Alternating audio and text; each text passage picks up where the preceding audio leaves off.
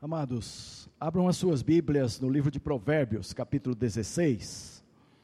E se não quiserem abrir, o texto que eu vou usar está também na pastoral, de acordo com a versão nova VI. Depois há muitos outros textos, e naquele sim os irmãos devem me acompanhar então com a Bíblia logo depois. Mas diz assim o texto: Ao homem pertencem os planos do coração, mas do Senhor vem a resposta da língua. Todos os caminhos do homem lhe parecem puros, mas o Senhor avalia o espírito. Consagre ao Senhor tudo o que você faz, e os seus planos serão bem-sucedidos. Seus planos terão sucesso. A primeira vez que você olha esse texto, o que passa pela mente é, é mais ou menos assim: o Senhor está observando tudo o que eu faço. Primeira observação. A segunda, que deveria ser da nossa parte para Deus, da nossa observação para o Senhor, seria: como o Senhor está vendo o que eu faço? De que forma Deus está vendo o que eu estou fazendo?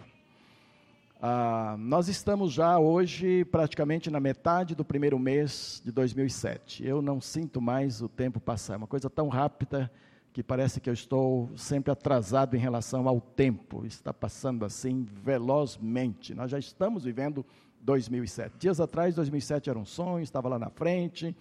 Na noite de vigília eu tratei um pouquinho da questão de planejamento, o tempo foi extremamente curto. Hoje eu quero, nessa reflexão, abordar um pouquinho mais a respeito disto. Algumas coisas que aparecem de maneira muito clara neste texto é: deixe o Senhor avaliar todos os seus planos e procure perceber a direção que o Senhor estará concedendo aos meus. Uma coisa é você avaliar, e o texto manda fazer isto, a outra coisa é a sua percepção de como Deus está conduzindo os seus planos, de que forma Deus está interferindo nessa realidade. E aí vem aquelas perguntas clássicas, não é? E que muitos crentes, e todos nós, e eu também, muitas vezes, ah, vivemos momentos muito difíceis para saber exatamente o que o Senhor está querendo. Então a gente pergunta, mas como vou descobrir exatamente a vontade do Senhor para isto, para aquilo, para aquilo? Vida profissional, por exemplo, para os jovens, é, é uma batalha. Eles gastam anos, às vezes, para definir. Alguns até começam a determinada profissão e muda lá na frente. Ah, tempo do casamento, com quem se casar, e mais tarde, quando a vida já está andando, ter mais filhos ou não ter, uh, ter mais um ou mais uma ou não, esse planejamento, como é que Deus quer isso? Às vezes o marido quer, a, a esposa não quer, ou vice-versa, ela quer, e, e vai assim. Teresa e eu, quando nos casamos, a ideia era ter um casal, quer dizer, dois filhos, né? Segundo a vontade do Senhor, Deus mandou um casal. E o nosso plano era parar por aí. Mas Deus trabalhou de tal forma que, de repente, quando vimos, havia mais uma. Já há caminho, quando tomamos conhecimento. E nós então entregamos ao Senhor. Nós já havíamos desfeito do nosso berço, da outra, já havíamos doado o berço para uma família necessitada. E agora vamos correr de novo, comprar berço de novo, porque vem mais uma na família. E, gente, ah, se não tivesse vindo, estaríamos incompletos. Sueli é uma benção. Eu aproveito hoje que ela não está presente para dizer: é tão bonita quanto bênção é na nossa vida, entendeu? Uma riqueza de menina, um, tinha que vir. O Senhor queria que viesse. Suelen veio não era o nosso plano original. A gente achava que dois estava bom, que dois ia dar bastante trabalho, bastante alegria e estava suficiente. Mas não. A gente descobre, meus amados, a vontade do Senhor, a gente percebe a vontade do Senhor. Primeiro pela palavra. Crente não pode ser ignorante da palavra de Deus. Crente, o máximo que pode dizer é assim: eu sou novo na palavra. Ah, é aceitável. Quanto tempo você se converteu? Um ano, dois anos, três anos, três até quatro aí, o camarada diz, eu sou novo na palavra, ainda não, tá bom, aceitamos. Mas ser ignorante da palavra não pode. Crentes que alisam bancos tantos tempos na igreja, precisa conhecer a palavra, porque a palavra tem muito a ver com a gente detectar a vontade do Senhor. Então, deixa que o Senhor ah, ah, avalie esses planos, o, o que a gente já planejou e tal, mas a palavra, a oração, o Senhor vai tirar-nos a paz ou abençoar-nos com a paz sobre aquilo que a palavra já está revelando. Na oração, Deus vai dizer se Ele quer ou não quer determinada coisa. E ainda a Bíblia diz também que na palavra dos conselheiros há sabedoria. Ninguém queira ser altivo nesse sentido de saber tudo, de tomar suas decisões sozinhos. A, a, o corpo de Cristo tem esta função também, meus amados, de prover sabedoria para as pessoas. E nesta igreja especificamente nós temos nós temos conselheiros para várias áreas da vida que nos ajudam muito. Por exemplo, a área financeira.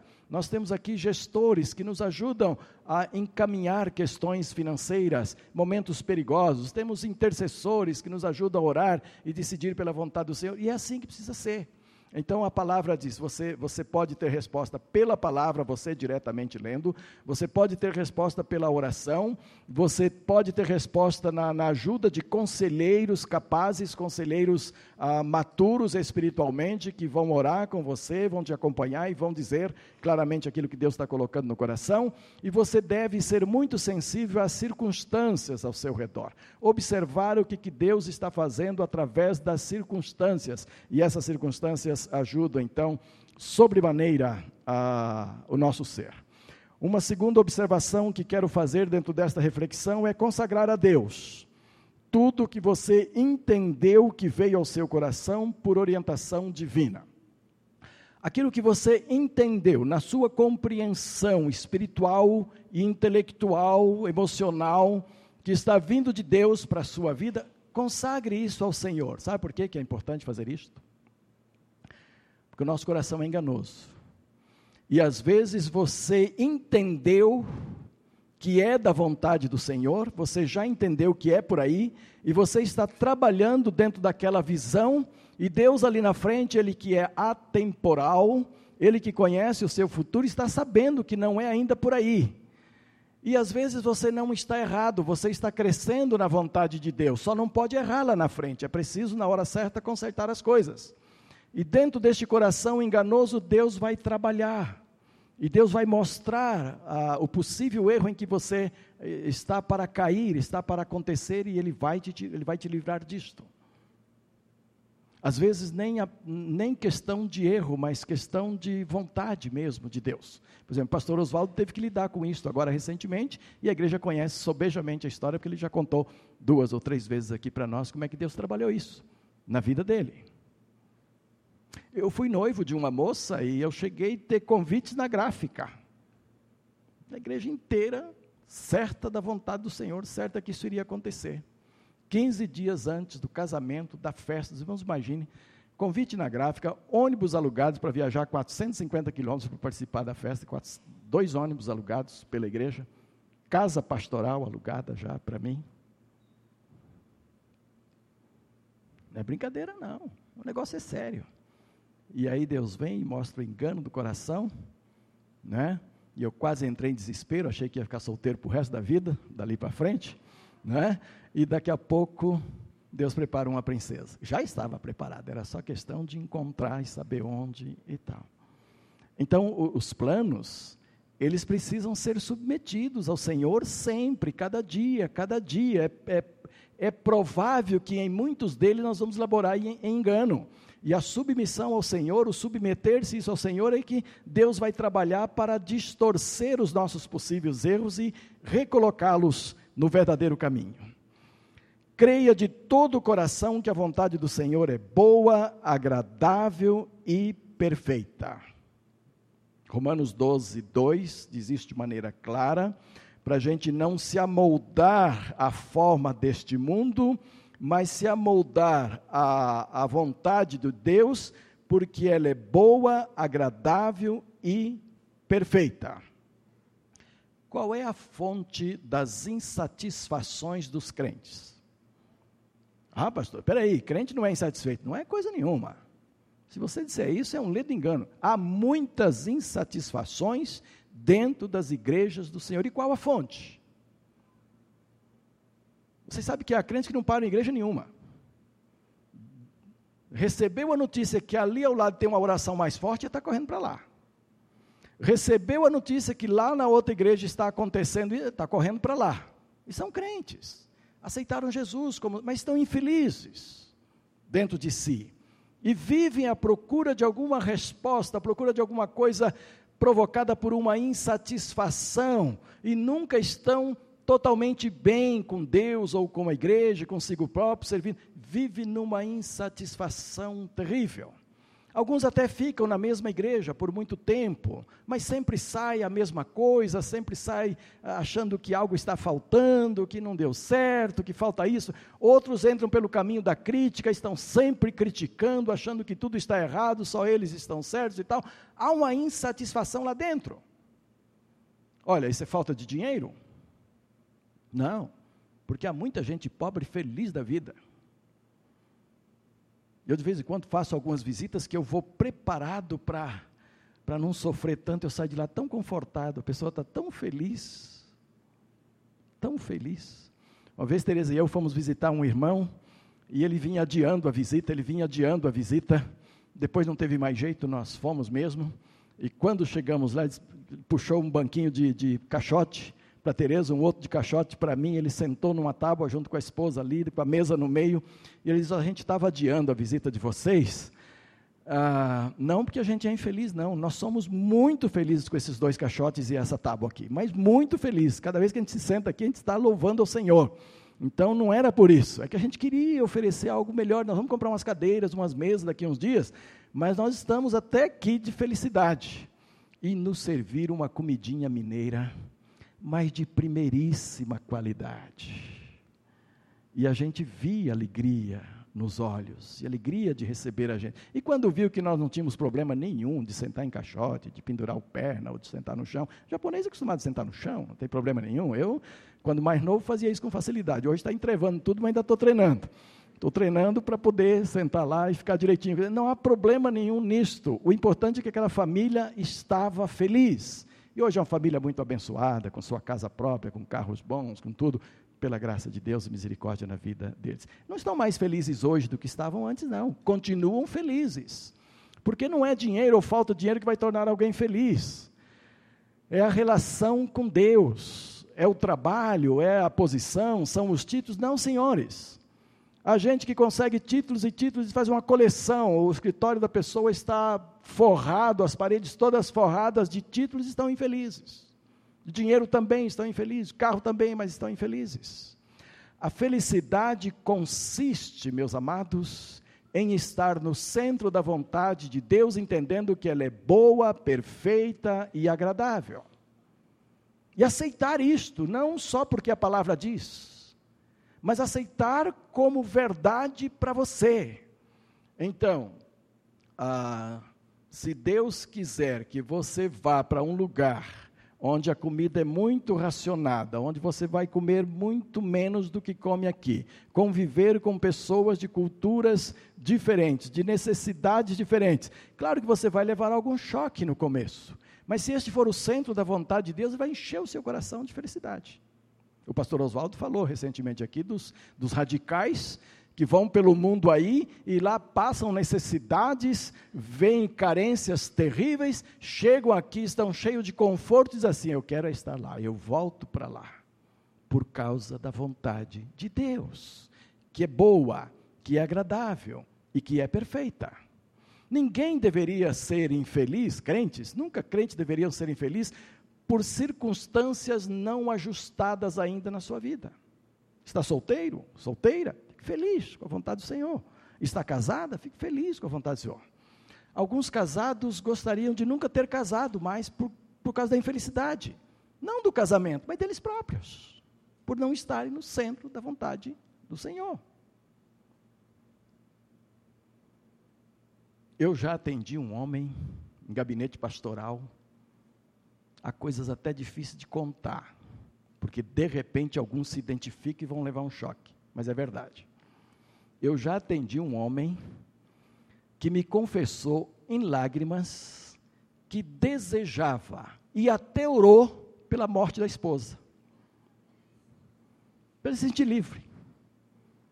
para ficar livre, sentia-se aprisionado por ter uma esposa. Isso pode acontecer? Pode. Pelo menos ele foi sincero e ele disse isto. Não é? Agora, se, se é o seu caso em algum momento, arrependa-se disso, porque, porque é um pensamento meio criminoso, meio odioso, e o ódio também é crime, diz a Então, cuide disso, trate disso com o Senhor, porque não é legal desejar a morte de ninguém, muito menos da pessoa amada, não é? É uma situação realmente muito perigosa. Cuidem. E a gente orou com aquele rapaz, né? Deus está cuidando até hoje, ok? Ah, Acredite com sinceridade que Deus continua trabalhando para o bem de todos aqueles que o amam. Romanos 8, 28 diz que Deus trabalha, e o, o, dizem que no original a questão não é só Deus trabalha, mas Deus continua trabalhando.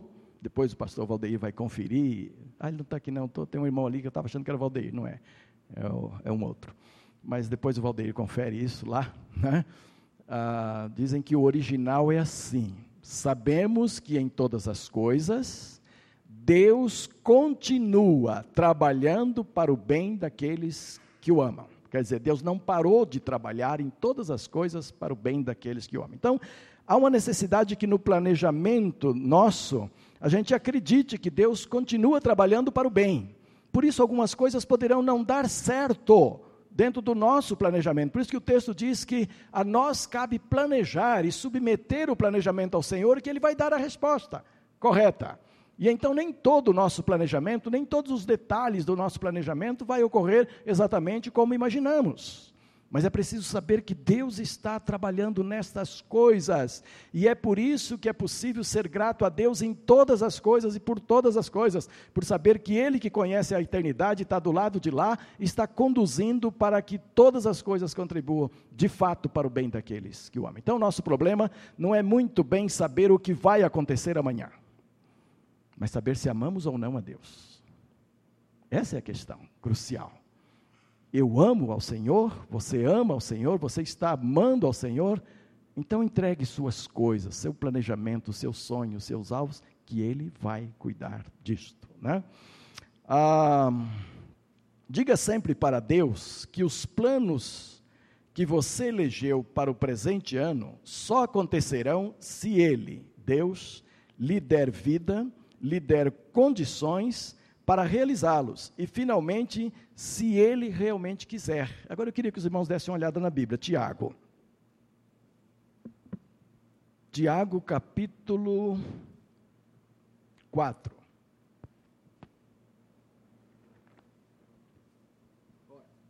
Tiago, capítulo 4, verso 13, 14 e 15. Como Tiago é claro nisto, como a mensagem é cristalina, não há como alguma coisa ficar não compreensiva aqui. E agora, vós que dizeis, hoje ou amanhã iremos a tal cidade, lá passaremos um ano. Antigamente os negócios duravam um ano, o sujeito levava coisas para vender durante um ano. A cidade de Corinto, o pessoal vendia muita coisa lá, e os homens às vezes passavam o ano todo para vender o que era manufaturado, o que, o, o, o que, tinha, o que tinha construído em casa, para depois trazer dinheiro para a família.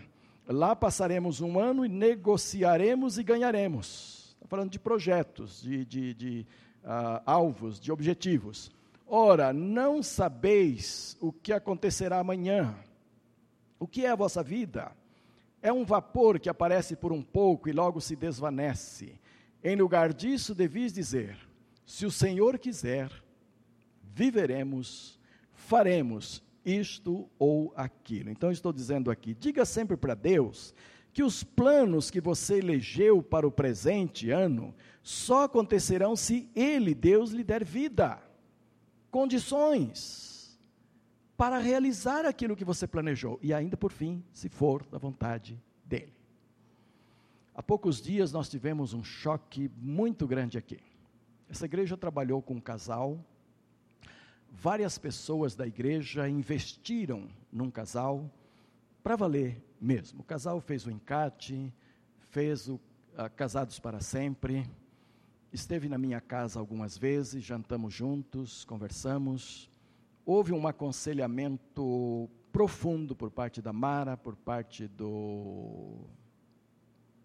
Eu não quero falar o apelido. Maurício.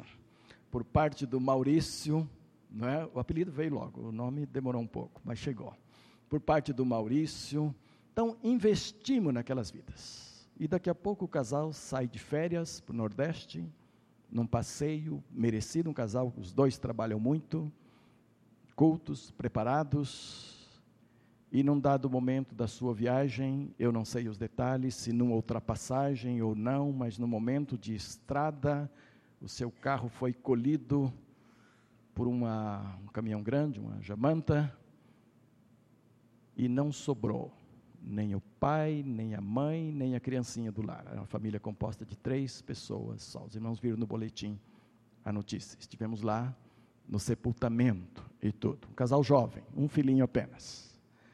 Agora eu pergunto: este casal tinha ou não planos e projetos para a vida? Tinha. E é provável que nessas férias eles queriam ainda conversar e replanejar e reorganizar a vida sobre muitos aspectos. Não é verdade? Agora vem Tiago e diz assim: o que é a vida? Não há contradição entre Tiago e Salomão. Não. É para planejar? É. O homem sábio, a mulher sábia, a família sábia planeja e trabalha dentro de planejamento. O erro está em não submeter o planejamento ao Senhor, inclusive admitindo que não sabemos o que vai acontecer amanhã. E então, quando cheguei na capela, eu já passei por muitas situações 40 anos de ministério, daqui a pouco 41, não é brincadeira, a gente já viu de tudo. Mas, meus amados, você chegar ali saber que foi pessoa do seu convívio, com quem você investiu, esteve no meu gabinete muitas vezes, esteve em casa e tudo, e você ver ali um caixão, dizer, esse aqui é do pai, lá do lado um outro caixão, esse aqui é da mãe, e no meio um caixãozinho branco, esse aqui é o da criança, e a família inteira se foi num fechar de olhos, como diz a palavra. É por essas e outras razões que todo o nosso planejamento precisam ser submetidos totalmente ao Senhor, porque se Ele não quiser, não vai acontecer mesmo. Ainda que alguma coisa aconteça dentro da segunda vontade dele, não sendo a vontade soberana, mas dentro de uma vontade permissiva, por causa de erro humano, por causa de incapacitação humana ou falta de prudência humana, a coisa vier a acontecer. Eu não quero entrar no mérito da questão, nem seria próprio, mas de qualquer maneira, se uma vida for ceifada aparentemente antes do tempo, então estaria dentro da vontade permissiva do Senhor, de qualquer maneira, os planos precisam ser colocados diante de Deus, os objetivos e os alvos, porque eles poderão acontecer ou não. E é preciso que entendamos, nesse sentido, que a vontade do Senhor está acima da nossa vontade. Há um cristianismo hoje que não admite essas coisas. Há um cristianismo hoje que reivindica do Senhor a sua vontade, o seu querer, os seus objetivos, como que a, a, criatura mandando no Criador, a criatura determinando para o Criador. E a Bíblia ensina que é exatamente o inverso disto. Jesus, se pudesse uh, desobedecer ao Pai, como ele não quis obedecer, teria fugido da cruz. E ele pediu isso a Deus. Mas ele disse: Todavia, Pai, seja feita a tua vontade e não a minha. Hoje estamos vivendo uma facção evangélica que inverteu completamente isto e está-se a dizer a Deus que ele precisa cumprir a minha vontade as minhas determinações, as minhas reivindicações. Não é assim, meus amados.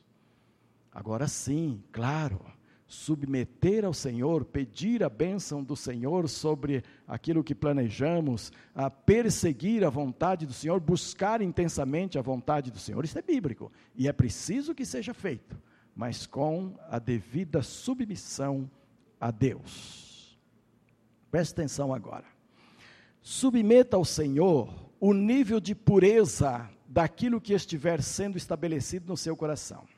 Deus ama as intenções e pensamentos puros. Olhe, Cuide para que seus planos não incluam atitudes e nem mesmo intenções pecaminosas. Deus não pode e não quer abençoar pecados que estão na nossa mente, estão dentro de nós. Então, ao fazer um planejamento, ao submeter um planejamento ao Senhor, cuide para que neste planejamento não haja, não haja atitudes impuras, porque quando o texto diz, o texto de, de Salomão, que Deus, é, que Deus observa, que Deus avalia o espírito, ele está dizendo que Deus avalia as intenções do nosso planejamento, as intenções com que planejamos e colocamos alvos diante dele. Por exemplo, uma pessoa pode ter alvo de ganhar o dobro, o triplo ou mais dinheiro do que ganhou o ano passado neste ano. Ótimo. Até aí não tem erro nenhum. Você pode ganhar mais. A Bíblia não tem nada contra as pessoas terem dinheiro. Nada contra. Você pode ganhar mais, você pode perseguir ganhar mais. Agora, com que intenção você está planejando ganhar mais? Essa é a grande questão. Se você estiver planejando ganhar mais para a satisfação do seu egoísmo, Deus está avaliando isto. Se você estiver planejando ganhar mais para se tornar mais importante do seu irmãozinho que mora ao lado, do seu vizinho que mora ao lado, ou do colega de trabalho que está ali exibindo carros, exibindo ah, bens materiais ou falando das suas fortunas, Deus está pesando estas intenções. Se você estiver querendo ganhar mais simplesmente para usufruir melhor da sua vida. Cuidado com isto. Será que é isto que Deus quer? E não adianta jogar com Deus. Senhor, eu quero ganhar mais porque eu quero investir no pastor Oswaldo, lá, lá em Romênia. Excelente. Se for verdadeiro, excelente. Mas se for jogo com o Senhor, Deus conhece as intenções, Ele sabe disto. Então é preciso que as intenções sejam claras para o Senhor, porque Ele avalia as intenções e diz que a resposta final vem de Deus. Com que base? Na base das intenções que julgou dentro de nós. Eu tenho lido essa questão do, do, dos apóstolos da, da Igreja Renascer, do, do, casal Hernandes, essa semana. Como dói o coração, amados. Eu abro aquela página do, do Correio Brasiliense, ele está dedicando uma página do, último bloco ali, cada dia, e eu li todas elas, mas li com dor no coração, com dor no coração. Até porque são superiores a mim, são apóstolos, não são pastores, né? estão na frente, no título, não é? Não são nem bispos, são apóstolos. Também porque são tidos como dono da igreja. Eu não sou dono, a igreja aqui é do Senhor Jesus, não é do pastor Mateus. E lá eles são tidos como donos da igreja. E que prato cheio para os jornais, irmãos. A Globo nunca mostra coisas de crente a não ser escândalo. Que coisa terrível, como dói o coração da gente. Agora, algumas verdades. Quando eles declararam, os Estados Unidos, que estavam entrando com 10 mil cada um dólares, e depois a polícia comprovou 46 mil dólares e uns quebrados, e havia notas de dólares até por dentro da Bíblia do sujeito. Que intenção era essa? Que intenção estava por trás disto? Era de glorificar a Deus? Como pregam? Como ensinam? Como dizem? Não, não era. Não era, de forma nenhuma. Não quero julgá-los. Só Deus julga. Até porque, amados, qualquer um de nós pode cair no mesmo tipo de problema, numa proporção muito menor, porque não, não estamos na mídia, não somos vistos a cada dia, não lidamos com o mesmo volume de dinheiro de que lida a igreja renascer, então não há parâmetro aqui, mas na verdade, nas pequenas coisas, a Bíblia diz que quem é fiel no pouco também é fiel no muito, quem é infiel no muito é infiel também no pouco. De repente, nas nossas vidas, em pequeninas coisas, estamos cometendo o mesmo tipo de pecado. Quando você deixa de parte, quando você deixa de parte uma, uma parcela do dízimo, não entrega ao Senhor, com que intenção você está fazendo isto? Ou quando Deus pede no seu coração uma oferta para a nova sede, para isso, para aquilo, e você nega ao Senhor, com que intenção você está fazendo isto? Quando você esconde alguma coisa do seu cônjuge ou de alguém é, que deveria saber, com que intenção você está fazendo isto? Então, o mesmo pecado pode de fato ocorrer conosco. Agora, amados, eu quero trazer uma palavra para a igreja nesse sentido, que não tem muito a ver com eles, tem a ver conosco. Dói ler as notícias deles, mas me preocupa a igreja do Senhor aqui. Então, essa é para a igreja. Cuidado, muito cuidado com a pregação da teologia da prosperidade que está aí na mídia todos os dias, em todos os cantos, e os testemunhos da prosperidade, quando esta pregação se atém ao aspecto só de bens materiais. Não que não se possa pregar prosperidade, não que Deus não queira prosperidade. A prosperidade que Deus quer para todos nós é você estar bem com Deus, é você estar bem com o seu próximo, é você estar bem consigo mesmo em qualquer nível de salário, de bens, de coisas, a prosperidade divina é você estar bem com Deus, com o próximo e consigo próprio. Isso Deus quer. E isso pode incluir bens materiais, isso pode incluir dinheiro, isso pode incluir bênçãos desta terra que não faz mal nenhum quando estiverem sob o domínio do Senhor em nossas vidas. Mas cuidado com as pregações sobre a prosperidade no nível apenas material, porque quem ouve, quem defende, quem adota tais teorias, mais cedo ou mais tarde será um avarento, uma avarenta. Não tenham dúvida disso, escrevam isto. Escrevam isto. Quem prega, quem adota, quem defende, quem vive atrás, mais cedo ou mais tarde tornar-se-á avarento. E para avarento não há dinheiro que chega. Esse casal não estaria muito bem com metade do que ganha, muito menos, ou bem menos, ou um décimo do que ganha? Mas não chega. Porque quando a avareza toma conta, nada chega. E qualquer um de nós pode ser um avarento, não importa o nível que estivermos vivendo. É preciso ter cuidado com a pregação em si, porque se eu falo em dinheiro todo dia, se eu vivo em busca de dinheiro, se o meu valor é a respeito de dinheiro ou de bens materiais, se a minha fé é avaliada pelos bens que Deus me deu, é claro que esse dinheiro vai tomar conta do meu coração. E a Bíblia diz que o amor ao dinheiro é a raiz de todos os males. 1 Timóteo, capítulo 6, Paulo trata disto. E ele diz ainda: não é ser rico que é o problema porque na igreja sempre teve gente rica. E, ele, e aí Paulo diz para Timóteo assim: manda os ricos que estão aí para saber viver com seu dinheiro. Manda os ricos distribuir o dinheiro. Manda os ricos fazerem boas obras. Mande aos ricos não confiarem na insegurança do dinheiro. Manda os ricos confiarem no Senhor. Porque a grande tentação é começar a confiar no dinheiro, e foi por isso que Jesus disse que dificilmente o rico entraria no reino do céu. Porque a tendência é confiar nos bens que tem, torná-lo seu Deus, o Deus mamon, e então esquecer do Deus verdadeiro, que é o provedor do dinheiro, que é o provedor de todos os bens ah, que vêm às nossas mãos. Então, é preciso ter cuidado com isto. Agora a igreja precisa ter o cuidado também para não pregar que crente tem que ser pobre a vida toda, que tem que ser acomodado a vida toda. Eu louvo a Deus pelos nossos jovens que estão trabalhando, lutando, estudando, prestando concursos, prestando vestibular, desejando uma segunda faculdade, tudo para serem pessoas honradas. E para ganhar mais, sim. E cuidar bem das suas famílias e também cuidar da causa do Senhor. Não há problema nenhum em ter dinheiro, o problema é quando esquecemos o Senhor e a sua causa com o dinheiro que Deus nos dá. E isso é para todos. Os pobres também precisam participar da obra do Senhor, porque a Bíblia diz que quem for fiel no muito será fiel, no pouco será fiel no muito também, e estes é que serão honrados pelo nosso Deus.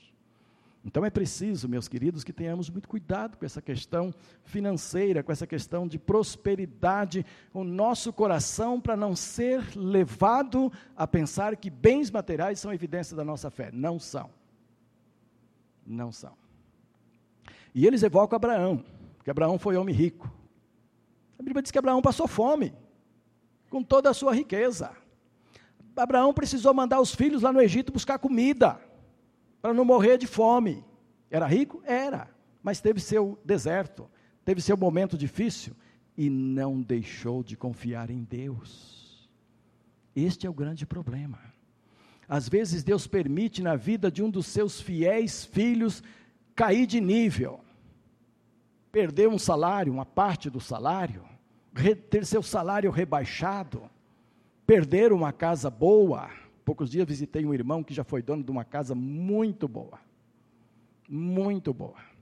Hoje ele paga aluguel numa kitnet. Mas como era bom ver aquele irmão dizendo assim: Deus está me abençoando. Eu estou vendo Deus agir nisto, nisto e nisto. Eu já perdi uma excelente casa, pastor. Falando para Teresa também. Eu fui dono de uma excelente casa. Já fui dono de uma fazenda. E eu perdi tudo. Mas eu estou aprendendo tanto com Deus para me soerguer agora, para me levantar agora, e Deus está me levantando. E Ele vai me levantar. Amém? Amém. Deus permite coisas assim em nossas vidas para que a nossa dependência seja ainda maior diante dele. Eu quero terminar, estou falando demais hoje. Vamos fechar aqui. Por último, nesta reflexão, selecione seus alvos. Selecione seus alvos. Submeta-os ao Senhor do planejamento. Use todas as suas forças como se tudo dependesse só de você. Confie plenamente em Deus como se tudo dependesse só dele. A fé tem que ser ativa, a fé não é passiva. A fé tem que ser acompanhada de ações. Então faça todo o esforço na busca daquilo que você deseja. Juventude de hoje, querem passar em vestibular, querem ah, conseguir empregos bons, querem a ter um nível suficiente para ter um casamento sustentável, razoavelmente, contribuir para missões, contribuir para a glória do Senhor, ser um, participa um participante ativo na obra do Senhor, há uma parte que é sua. Há uma parte que é sua. Estude, estude, estude, como se tudo dependesse de você. Não é fácil, não, amados. Os concursos hoje apresentam uma vaga, duas vagas, dez vagas, vinte vagas para dez mil candidatos. 12 mil candidatos, 6 mil candidatos, 8 mil candidatos. Quer dizer, você tem que saber tudo e mais um pouco. E isso não vai vir simplesmente por milagre. Deitado em berço esplêndido, tomando Coca-Cola, isso não vai vir para você. Estude, estude, estude, como se tudo dependesse de você.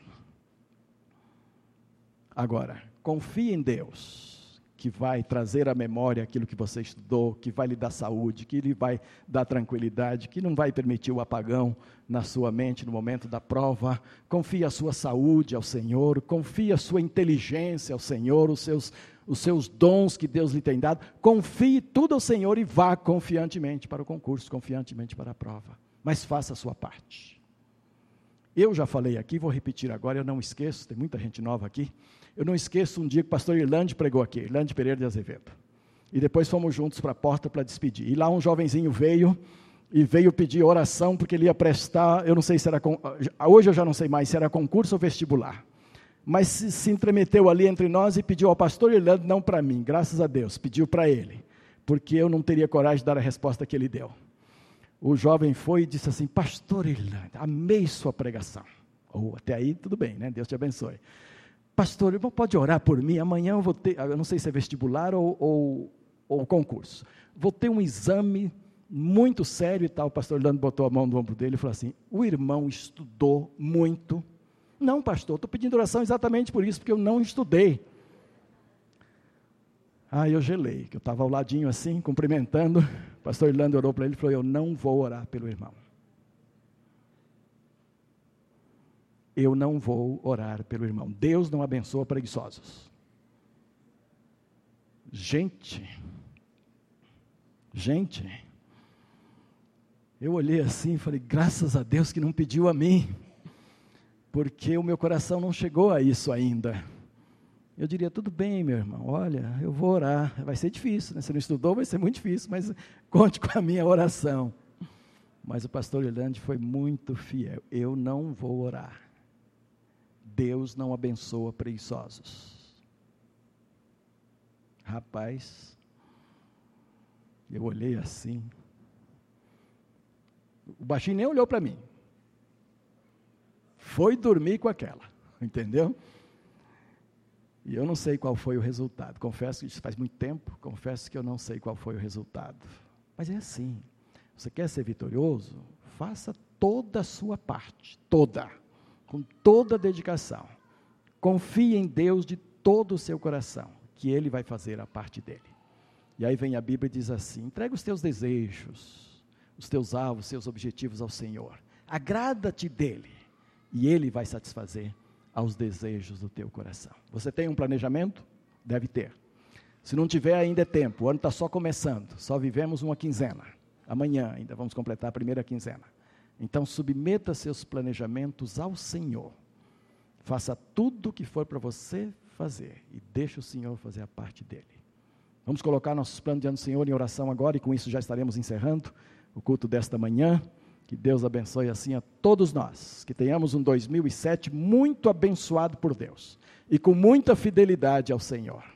É tempo de aprender com as coisas que ocorrem ao nosso derredor, porque a igreja do Senhor está extremamente contaminada. Quando eu digo isso, estou falando da igreja, corpo de Cristo, de todos os evangélicos. Estamos tremendamente contaminados por vírus que só o Espírito Santo, especialista que é, pode retirar do meio de nós. Não há especialista nesses vírus. Só o Espírito Santo do Senhor é que pode retirar o que está contaminando a igreja do Senhor hoje. Que Ele nos dê forças para isto. Pai querido, Pai de amor, eu te dou graças pela oportunidade da palavra nesta manhã, por tudo que o Senhor tem colocado no nosso coração, na vida da igreja nesse instante. E, ó Deus querido, permita que, como igreja do Senhor, também nós submetamos sempre o nosso planejamento ao Senhor tudo que temos para fazer e realizar, seja pagamento da, da, da nova sede, seja em missões, apoio a missionários, administrativamente falando, em termos de disciplina, em termos de evangelização, pequenos grupos, tudo aquilo que desejamos que cresça para a honra e glória do Senhor e temos assim planejado, nós submetemos ao Senhor, porque sabemos que o Senhor vai avaliar cada coisa e vai perceber as intenções que estão por trás de cada uma delas. Não permita erros de, de intenções da nossa parte, intenções impuras ou de má fé. Que o Senhor retire isso de nós, tornando-nos crentes amoldado à tua palavra e ao teu projeto para as nossas vidas. Pois assim oramos em nome de Jesus. Amém e amém, amado.